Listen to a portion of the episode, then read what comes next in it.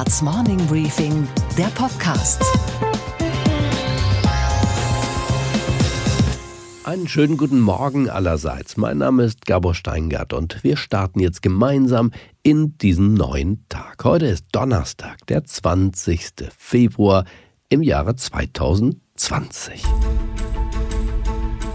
Es tut mir leid, aber eine sehr grausame Tat erschüttert heute Morgen unser Land. Im sonst so friedlichen hessischen Hanau fielen heute Nacht Schüsse auf zwei Shisha-Bars. Nach bisherigem Ermittlungsstand gibt es mindestens elf Tote und mehrere Verletzte. Vor allem kurdischstämmige Mitbürger sind unter den Opfern. Der mutmaßliche Täter ist tot. Die Polizei hat ihn zu Hause aufgesucht und dort bereits tot gefunden, wahrscheinlich Selbstmord.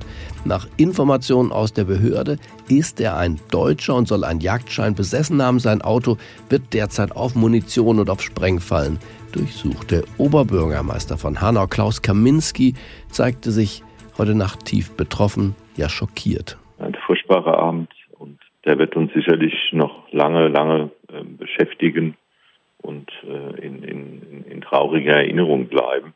Also ein, ein Abend, wie man ähm, ihn sich schlimmer kaum vorstellen kann. Angesichts dieser Ereignisse kann man schon am frühen Morgen zornig werden. Deutschland braucht offenbar keinen Coronavirus. Wir haben ja unsere eigenen Verrückten. Unsere weiteren Themen heute. Die Deutsche Telekom ist endgültig zu den Stars der internationalen Telekommunikationsindustrie aufgestiegen. Gleich hören wir eine Würdigung des Vorstandsvorsitzenden Tim Höttges. Außerdem, was muss eigentlich passieren, damit die Union endlich bekommt, wonach sie sich so sehr sehnt, innere Ruhe nämlich. Darüber spreche ich mit Wolfgang Bosbach, dem früheren Vize der CDU-CSU-Bundestagsfraktion. Ja, ist doch kein Durcheinander. Das ist jetzt eine überraschende Situation, dass die CDU jetzt äh, diskutiert wen könnten wir nehmen, ist mir persönlich sympathischer, als wenn es nur einen gibt, auf den automatisch alles hinauslaufen würde. Und wir hören, was die 23-jährige Christdemokratin Nora Zabel zu sagen hat. Sie ist eine Nachwuchshoffnung der CDU in Mecklenburg-Vorpommern. Das Gute daran ist halt auch immer, es sind jetzt Personen, die ein Gesicht haben und die die Partei auch jetzt in die Zukunft tragen können. Unsere Börsenreporterin Sophie Schimanski berichtet, und zwar über die Reaktion an der US-Börse auf die Pläne der EU-Kommission, die Tech-Konzerne, also Google, Facebook, Apple und so weiter, endlich an die Kandare zu nehmen. Stichwort Datenschutz und Hassreden. Außerdem lernen wir, warum der Staat seine Bürger ausgerechnet um Kochrezepte bittet und wie in Australien drei Musiklegenden Helden des Alltages geehrt haben. Die Deutschland AG sendet uns heute Morgen ein Zeichen erhöhter Vitalität. Immerhin. Im 25. Jahr nach der Privatisierung ist Telekom-Vorstandschef Tim Höttges ein wirklicher Hattrick gelungen. Drei Volltreffer in kürzester Zeit. Sichtlich gut gelaunt konnte er gestern Rekordzahlen seines Unternehmens präsentieren. Mehr als 80 Milliarden Euro Umsatz in 2019 bringen unterm Strich einen Gewinn von fast 4 Milliarden Euro. Das sind 80 Prozent mehr, fast 80 Prozent mehr als noch im Vorjahr. Wir sind momentan, ich glaube, im DAX einmalig. Ich kenne keinen Konsumgüterhersteller, keinen Autohersteller. Ich kenne auch kein Chemieunternehmen, was ansatzweise diese Wachstumszahlen für 2019 aufzuwarten hat. Und deswegen sage ich einmal hier, Happy Birthday, liebe Telekom. Volltreffer 2. Diese Steigerung hat die Telekom vor allem dem Geschäft in Amerika zu verdanken, das jetzt den nächsten Schub erfährt. Denn durch die Fusion von T-Mobile US mit dem amerikanischen Konkurrenten Sprint entsteht etwas wirklich Großes. Zugrunde liegt ein 23 Milliarden Deal, den allerdings die US-Behörden und auch die Gerichte und vor allem auch Donald Trump zu verhindern sucht. Denn Deutschland First ist nun wahrlich nicht das Motto im Weißen Haus. Doch letztlich konnte die Telekom die Gerichte vergangene Woche überzeugen. Höttges selbst war in New York und hat für sein Lebenswerk, wenn man so will, gekämpft. Und ein bisschen Glück hatte er auch. Der Richter war ein Engagierter. Demokrat. Er ließ sich überzeugen, dass diese Fusion im amerikanischen Interesse liegt und nicht nur im deutschen. Die Fusion befindet sich jetzt also auf der Zielgeraden. Zusammen mit Sprint wird T-Mobile US in den USA dann mehr Kunden haben als die gesamte Telekom in Europa. Der Merger in den USA ist greifbar. Er bringt uns in die ganz hervorragende Position international in einem der wichtigsten, wenn nicht sogar dem wichtigsten Telekommunikationsmarkt der Welt, im Mobilfunk die Nummer eins zu werden. Den Hattrick komplementiert Tim Höttges mit einem Sieg, den er ausschließlich sich selbst zu verdanken hat, keinem cleveren Anwalt und keiner smarten Konzernstrategie. Er zieht nämlich in den Aufsichtsrat des Autobauers Daimler ein. Am 1. April wird er dort den Aufsichtsratsposten von Paul Achleitner übernehmen. Wer vor einigen Tagen zugehört hat, als sich Höttges und der Daimler-CEO Ola Kalenius nämlich trafen und einen gemeinsamen Podcast vor Führungskräften produzierten, der konnte erahnen, dass hier eine besondere Beziehung vorliegt. Partnerschaftlich, professionell, Höttges stellt die richtigen, auch die unbequemen Fragen. You know, I was riding the Tesla and honestly, the software of this car is outstanding. It's a revolution compared to my, my Mercedes. So much better than what I've experienced from these super German cars that I'm very worried how are you catching up? a player like Tesla started from scratch. Yeah.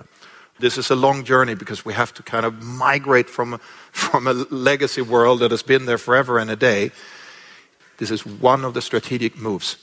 Detached from the hardware with applications on top of it. Diesen Mann, dachte sich der Daimler-Boss offenbar, habe ich doch ganz gerne an meiner Seite. Der kontrolliert nicht nur aus dem Aufsichtsrat, der leistet Hilfe, vielleicht sogar für Daimler Überlebenshilfe. Fazit. Aus den Ruinen der Volksaktie Telekom, die sein Vorvorgänger Ron Sommer den Anlegern versprochen und nie geliefert hatte, entsteht eine neue Perle der deutschen Volkswirtschaft. Es ist eine digitale Perle, eine globale noch dazu. Heinrich Heine muss wahrscheinlich heute Morgen umgeschrieben werden. Denke ich an Deutschland in der Nacht, bin ich nicht mehr um den Schlaf gebracht.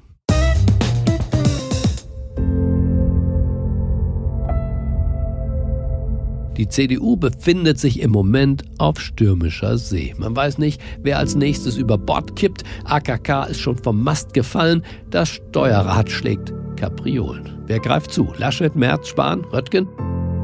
Und nach welchen Spielregeln eigentlich? Das genau bespreche ich jetzt mit Wolfgang Bosbach, der 23 Jahre lang für die CDU im Deutschen Bundestag saß, neun Jahre davon als Fraktionsvize. Freundlich im Ton, hart in der Sache, so kennen wir ihn. Mal hören, was der Haudegen aus dem Rheinland uns heute Morgen zu sagen hat. Einen schönen guten Morgen, Herr Bosbach. Ich grüße Sie, guten Morgen. Bei der CDU und der Frage, wer führt diese letzte verbliebene Volkspartei eigentlich, kann man karnevalistische Züge erkennen. Jedenfalls jede Menge verkleideter Ambitionen. Und deswegen dachte ich, ich rufe Sie mal an, Sie sortieren uns mal das Gelände. Können Sie da eine Ordnung erkennen? Ja, ich erkenne insofern eine Ordnung, als dass wir bis jetzt einen Kandidaten haben, der ganz offen und auch offensiv seine Kandidatur für den Parteivorsitz erklärt hat. Das ist Norbert Röttgen. Ansonsten werden immer andere Namen genannt, die schon damals genannt worden sind bei der Frage Parteivorsitz. Dann ist es Annegret Kamm-Karrenbauer geworden. Das sind Friedrich Merz, das ist Jens Spahn und jetzt dazugekommen Armin Laschet. Aber wer ist denn aus Ihrer Sicht der geeignetere? Sie kennen alle Beteiligten? Ja, ich kenne alle Beteiligten, haben Sie völlig recht. Ich möchte zunächst einmal wissen, wer überhaupt kandidiert. Ich glaube, das möchte die Partei auch wissen. Ich kann verstehen, äh, dass man sich das sehr gut überlegen muss, aus persönlichen Gründen. Äh, wie geht es auch dann weiter in dem Amt, das man aktuell innehat? Aber das ist ja jetzt schon seit einiger Zeit bekannt, dass die Frage zur Entscheidung ansteht. Also so in die Länge ziehen kann man die persönliche Entscheidung. Also die sollen nicht. mal in die Puschen kommen, sagen Sie. Und alle, die noch nicht äh, sich gemeldet haben, vielleicht auch jetzt noch melden. Ja, nicht heute Abend oder morgen früh, das ist nicht notwendig, aber in den nächsten Wochen. Denn ich war schon überrascht, dass gestern gesagt worden ist, jetzt käme ein Vierter dazu. Nein, Norbert Röttgen ist nicht der Vierte. Sondern das ist der Erste, der gesagt hat, ich kandidiere. Und wie fanden Sie seine Vorstellung? Sehr gut. Ich kenne ihn ja gut persönlich. Wir haben lange im Deutschen Bundestag zusammengearbeitet. Er hat sich sehr gut verkauft. Das Einzige, was man noch sagen könnte, das muss er jetzt noch konkretisieren. Wenn er völlig zu Recht sagt, es geht in Anführungszeichen nicht nur um Personen, es geht in erster Linie um politische Inhalte, hat er recht, aber dann muss natürlich auch geliefert werden. Gut, das hat er ja versucht zu skizzieren in der Außenpolitik, in der Migrationspolitik, aber auch in der Wirtschaftspolitik, Stichwort Digitalisierung, hat er schon andere Akzente gesetzt, fand ich jedenfalls. Äh, ja, ja, aber das sind natürlich jetzt keine neuen Themen und das wissen Sie ja auch. Die Domäne der Kanzlerin war in den letzten Jahren doch ihre außenpolitische Präsenz. Europapolitik wird ohnehin schwerpunktmäßig im Kanzleramt gemacht. Jedenfalls habe ich da keine Akzentverschiebung festgestellt. Das, was Norbert Röttgen gesagt hat, alles wichtig, alles richtig. Aber ich konnte jetzt nicht feststellen, wo die Kurskorrektur ist. Aber da beginnt ja schon die Debatte in der Union und Sie verfolgen das genauso intensiv wie ich. Äh, soll es einen Bruch mit der, also Sie nennen es Akzentverschiebung, aber Markus Söder nennt es Bruch mit der Ära Merkel. Soll es den geben, Ihrer Ansicht nach? Ist das geradezu eine Voraussetzung für einen Wahlerfolg oder solle es das genau nicht geben, sondern Kontinuität? So wie ähm, Angela Merkel in der Kontinuität der Regierungsarbeit von Helmut Kohl gestanden hat, wird auch der Nachfolger in ihrer Kontinuität stehen, aber natürlich schon deshalb eigene Akzente setzen müssen, weil jedes Jahr neue Herausforderungen bringt, jedes Jahr neue Entscheidungen. Sie können in der Politik nie sagen, das haben wir immer schon so gemacht. Und deswegen bleibt das auch so. Die Welt ändert sich heute so schnell, in einem unfassbaren Tempo, dass man ständig vor neue Herausforderungen gestellt wird. Aber das ist ja immer richtig, Herr Bosbach. Die Welt ändert sich, ist völlig klar. Vom Kalten Krieg bis heute war auch ein langer und dann auch am Ende disruptiver Weg. Aber können in diesem Vakuum, das doch die Kanzlerschaft von Frau Merkel und das Scheitern von Frau Kramp-Karrenbauer hinterlässt, überhaupt jetzt ein guter, sprich ein gestärkter Kandidat, Sie haben gefordert, 100 Prozent der Partei sollen sich dahinter versammeln, kann ein solcher starker Kandidat aus dieser Umbruchssituation überhaupt hervorgehen? Die gleiche Debatte hatten wir doch nach 16 Jahren Helmut Kohl. Was soll jetzt kommen? Wer hat dieses Format? Ganz entscheidend, das ist, sagt mir jedenfalls meine politische Lebenserfahrung, sind am Ende Wahlergebnisse. Im Fußball ist es die Tabelle und in der Politik sind es die Wahlergebnisse.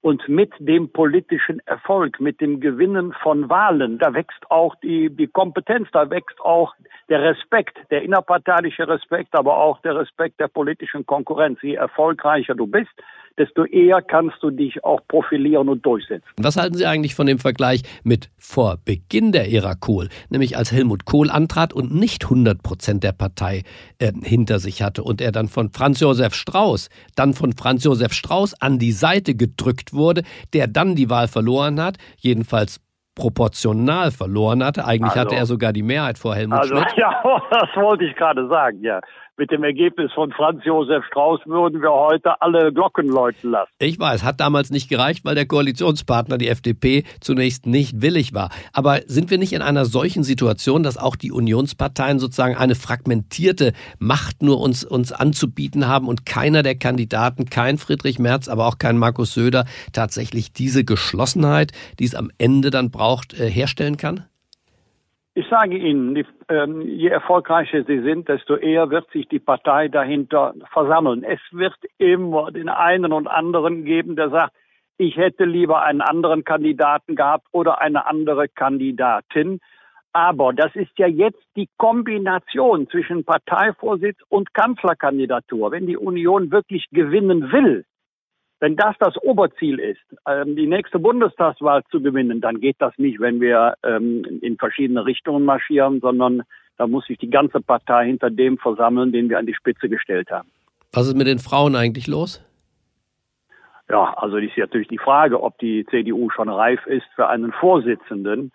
Aber ich glaube, das hängt immer von den jeweiligen Persönlichkeiten ab. Entscheidend ist nicht Frau oder Mann, sondern entscheidend ist, dass wir an der Spitze jemanden haben, der die Union zur alter Stärke zurückführen kann, der die Union einigen, auch mobilisieren kann. Das ist ja ganz wichtig, dass die CDU auch eine politische Körpersprache hat, wo die Wählerinnen und Wähler sehen, die können es und die wollen es.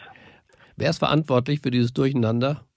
Ja, ist doch kein Durcheinander. Das ist jetzt eine überraschende Situation, dass die CDU jetzt äh, diskutiert. Wen könnten wir nehmen? Ist mir persönlich sympathischer, als wenn es nur einen gäbe, auf den automatisch alles hinauslaufen würde. Es ist doch schön, dass wir einen solchen Pool von herausragenden politischen Talenten haben. Und dann kommen auch noch alle aus einem Landesverband. Da können Sie mal sehen, was die CDU Nordrhein-Westfalen für gute Leute hat. Bei den Grünen ging es straffer zu in der Wahl der jetzigen Vorsitzenden als das, was wir bei der Union äh, derzeit beobachten. Wir sind ja ungefähr im zweiten Jahr der Führungsentscheidung der Aufgeschobenen. Wir hatten ja Mitgliederbefragung, wir hatten ja Regionalkonferenzen, wir hatten ja eine Vorsitzende, die allerdings kein Jahr durchgehalten hat. Ja, aber es ist doch gut, dass wir jetzt mehrere Bewerber haben. Und Sie haben in einem Punkt haben Sie völlig recht. Das System hat die Grünen mehr verändert als die Grünen das System. Dann bedanke ich mich, Herr Bosbach, für diese versuchte Sortierung dieses Gemischtwarenladens und wünsche einen fröhlichen Tag. Danke, feiern Sie schön. Tschüss. Aber was sagt eigentlich der politische Nachwuchs an der CDU-Parteibasis zu diesen Männerfestspielen aus Nordrhein-Westfalen? Nora Zabel ist 23 Jahre alt. Sie ist Politik- und Philosophiestudentin aus Rostock und seit nunmehr doch sechs Jahren CDU-Mitglied. Nora Zabel gilt als politisches Naturtalent, als Hoffnung der Union. Sie stammt aus demselben Landesverband wie Philipp Amthor und Angela Merkel. Ich habe sie angerufen, um ihre Meinung zu hören. Einen schönen guten Morgen, Nora Zabel. Guten Morgen. Frau Zabel, bei der CDU, in die Sie ja noch vor gar nicht allzu langer Zeit eingetreten sind, 2014 glaube ich, ist ziemlich was los. Genau. Die Führungsfrage ist offen. Wie wirkt das Ganze auf Sie? Verwirrend oder belebend? Tatsächlich beides. Also dadurch, dass wir jetzt ein bisschen kopflos sind und nicht so richtig wissen, wer es machen will oder ob es eine Teamlösung gibt, ist es jetzt ein bisschen verwirrend, aber das Gute daran ist halt auch immer, es sind jetzt Personen, die ein Gesicht haben und die die Partei auch jetzt in die Zukunft tragen können. Haben Sie denn für sich ganz persönlich tief im Herzen einen Favoriten? Ja, unter den dreien ist es tatsächlich Spahn, weil er auch jetzt gerade zum Thüringen-Fall schnell klare Worte gefunden hat, schnell gedacht hat und eben auch in den letzten zwei Jahren als äh, Bundesgesundheitsminister die richtigen Diskurse vorangebracht hat wenn man jetzt zum Beispiel auf die Organspende oder zur Pflege schaut. Ja, also jemand, der Debatten auch anzetteln kann. Ja, in den letzten Jahren hingen wir ja leider eher ein bisschen hinterher, wenn man sich äh, Rezo anschaut oder Friday for Future. Hilfe, ja. Hat man schon längst vergessen, aber wo Sie es sagen. Die Kommunikation mit dem Blogger und YouTuber Riso mit den blauen Haaren, die so schief gegangen ist, richtig? Ja, genau. Ich erinnere mich leider. leider, ja. Und da glauben Sie, das würde den Spahn besser hinkriegen? Das glaube ich ja. Ich glaube auch, weil er eher mehr an der Zielgruppe dran ist, mehr an den jungen Leuten. Aber es geht ja neben Alter, Geschlecht, Geografie tatsächlich vor allem, daran hat Norbert Röttgen ja erinnert mit seiner Kandidatur, um politische Positionen auch. Ganz wo, genau. wo sehen Sie denn eine Union, von der Sie glauben, dass sie auch junge Menschen ansprechen kann, dass sie auch wieder Wahlen gewinnen kann unterhalb von 50 Jahren? Also sehe meine Union darin, dass wir wichtige Themen auch beackern, dass wir halt auch auf den Klimaschutz eingehen, dass wir halt auch die richtigen Antworten auf äh, die heutige Zeit finden. Ich meine, da geht es halt auch darum, wie wir uns personell aufstellen. Und da finde ich, ist eine paritätische Besetzung mehr als überfällig, um halt auch andere Zielgruppen anzusprechen. Paritätische Besetzung beim Parteivorsitz paritätische Besetzung im Vorstand. Mhm. Und bei den Themen, wir haben ja ernste Themen sozusagen vor der Brust, das Thema Migration, Flüchtlinge, Außengrenze sichern. Tatsächlich Obergrenze hatten die Bayern eine Zeit lang ins Spiel gebracht. Wie ist ihre Position da? Was muss der Kandidat hier mitbringen? Ist das erste Kriterium Weltoffenheit oder ist das erste Kriterium Schutz der, der deutschen Grenzen? Ach, ich glaube, dass sich das beides nicht ausschließt.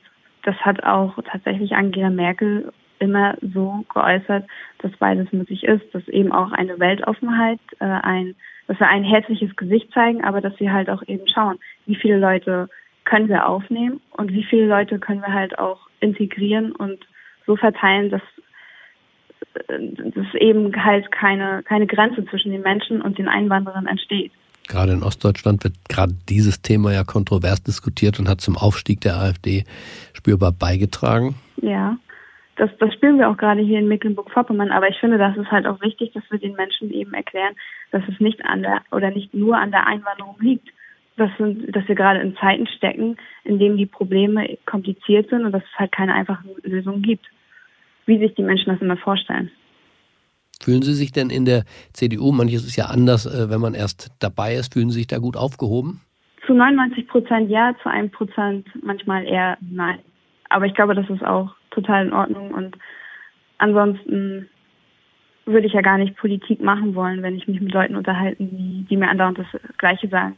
Mit einem Kandidaten wie Friedrich Merz könnten Sie damit leben? Sagt er Ihnen was oder führt das bei Ihnen zu eher allergischen Abwehrreaktionen? So schlimm ist es tatsächlich noch nicht, aber ähm, A, ich, ich kenne ihn kaum und mhm. ähm, B, steht er für mich jetzt nicht als jemanden, der alle Kräfte irgendwie vereinen kann. Also ich kann mich mit ihm leider null identifizieren.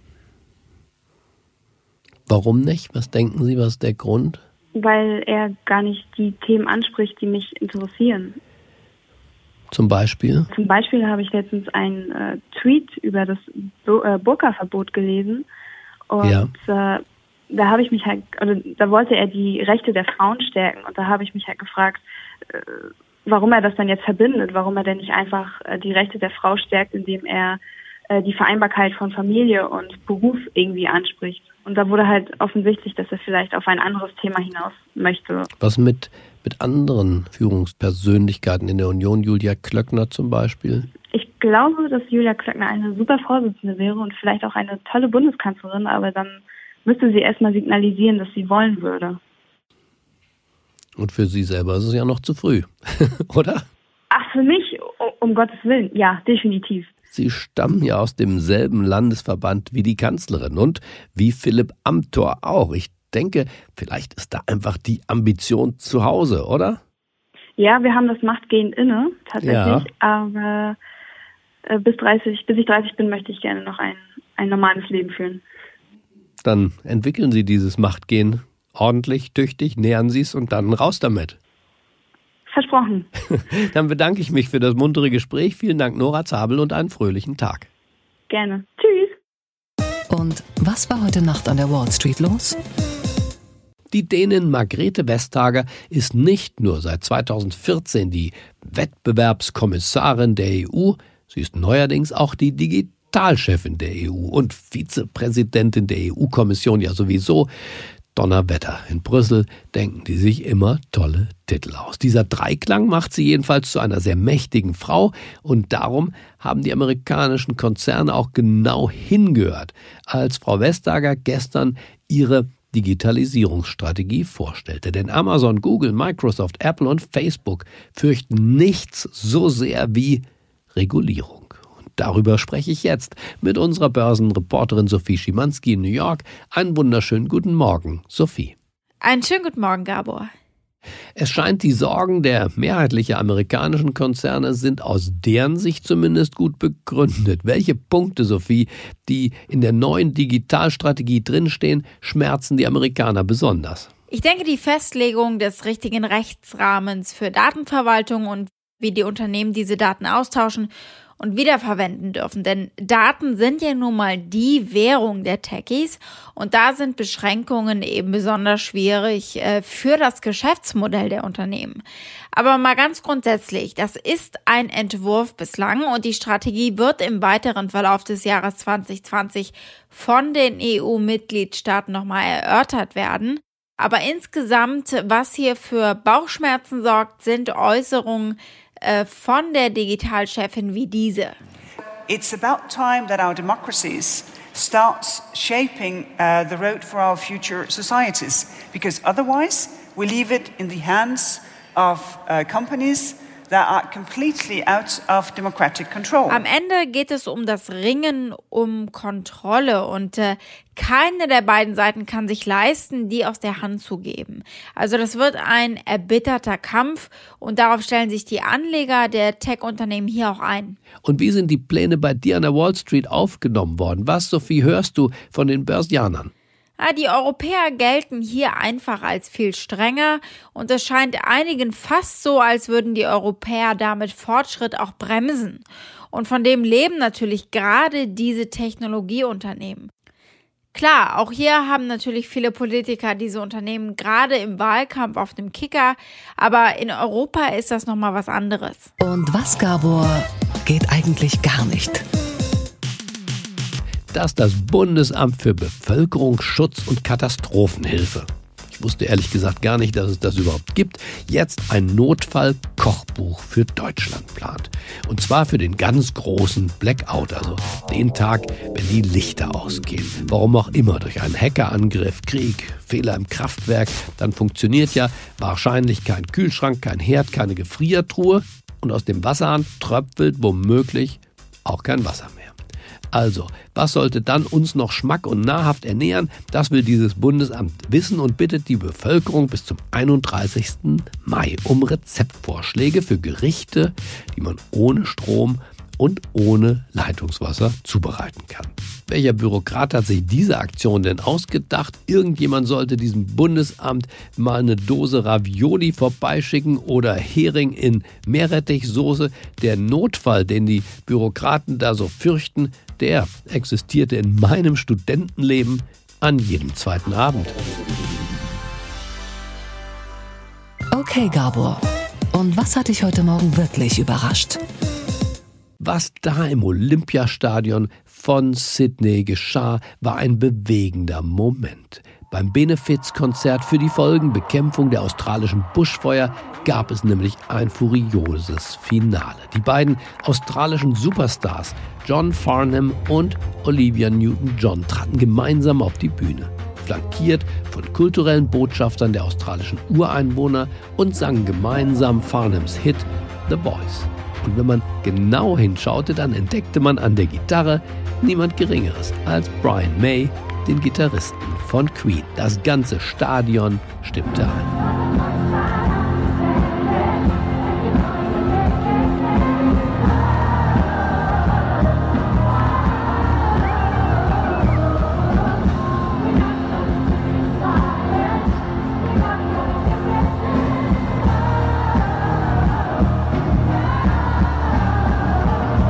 Und jetzt kommt's. In diesem Moment kamen sie dann auf die Bühne.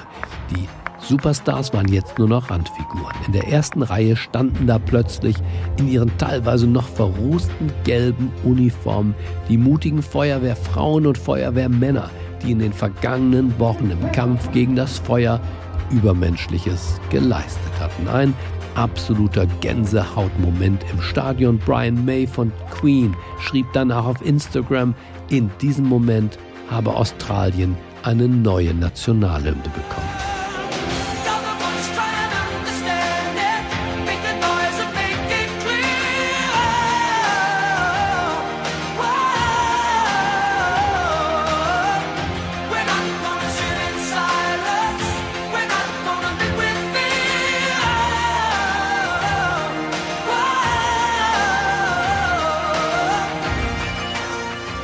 Ich wünsche Ihnen einen optimistischen Start in diesen neuen Tag. Bleiben Sie mir gewogen. Es grüßt Sie auf das Herzlichste, Ihr Gabor Steingart.